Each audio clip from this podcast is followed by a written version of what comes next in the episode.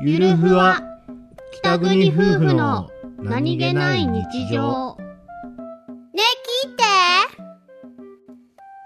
て兄ちゃんどうした本にねはいやってしまったのどうしたっすカフェオレをこぼしてしまったんおでしゃれだねああよりによってカフェオレやったーと思って、は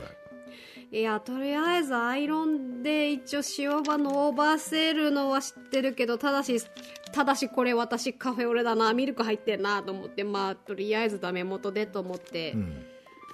やってみたんだけど、んやっぱり風邪には戻りませんでしたまあいいじゃないシミもついちゃったよかったねよかったね。うんお前でのお前でお前で